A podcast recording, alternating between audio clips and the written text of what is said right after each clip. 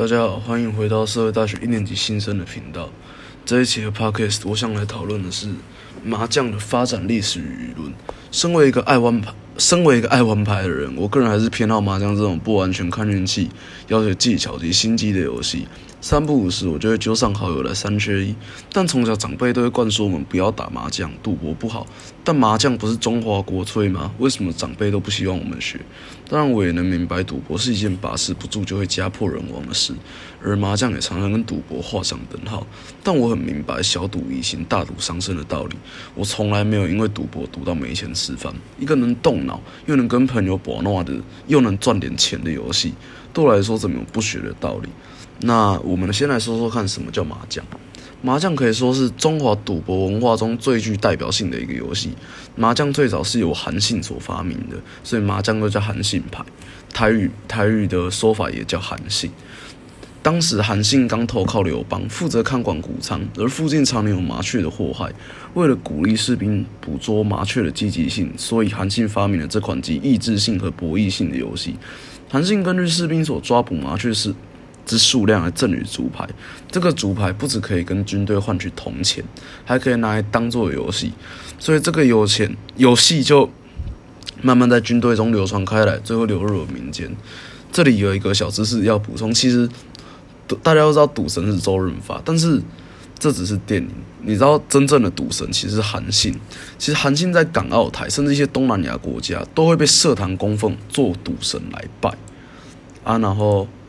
好，那再来我们讲，再来我们讲完说赌神，我们来讲说玩法。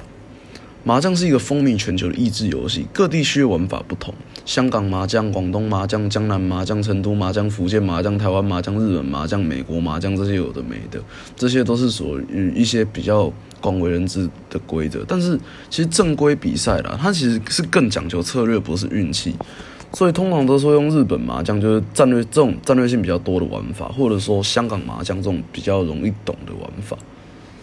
然后再来这边说到，就是一些著名的正规比赛。其实麻将正规比赛也是不少，最有时候就是有世界竞赛管理有限公司所创立的世界麻将大赛，以及世界麻将联合会举办的世界麻将锦标赛。两个比赛最大的共同点就是以台数来算积分，积分比较高的人就是冠军，就积分最高的人就是冠军，可以赢得奖金啊，输的也不用付赢的，所以其实他这个东西也没有赌博的身份在啊。好，那既然说到不赌博，我们来讲赌博，就是为什么打麻将要赌博？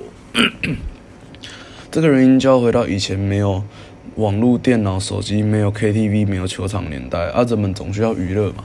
啊，麻将只需要一张桌子、一副骰子、四个牌、十跟一副麻将，啊，满足这几个条件其实没有很困难吧？但是打着打着一定会腻啊，整天那边玩也没有一个目标性，对不对？所以人们就用赌钱的方式来增加大家游戏的意愿。那。我们再来讲一下赌博对麻将带来的影响。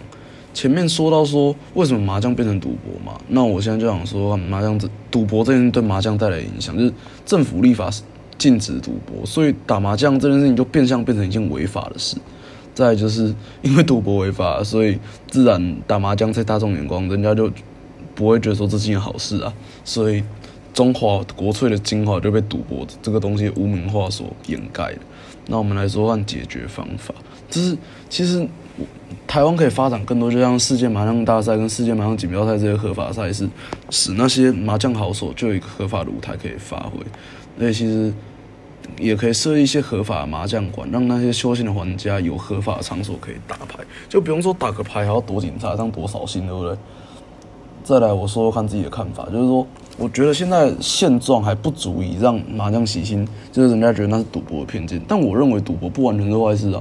毕竟很多国家是赌博是合法的，所以如果政府能设立合法赌场，并加强地下赌场的取缔，我觉得也会是一个很好的选择啊。至少就像我刚才说的，以后不用再担心打个麻将还要被警察抄，这样就能安安心心的打牌，也能大幅度的减少地下赌场造成诈赌以及暴力讨债的问题。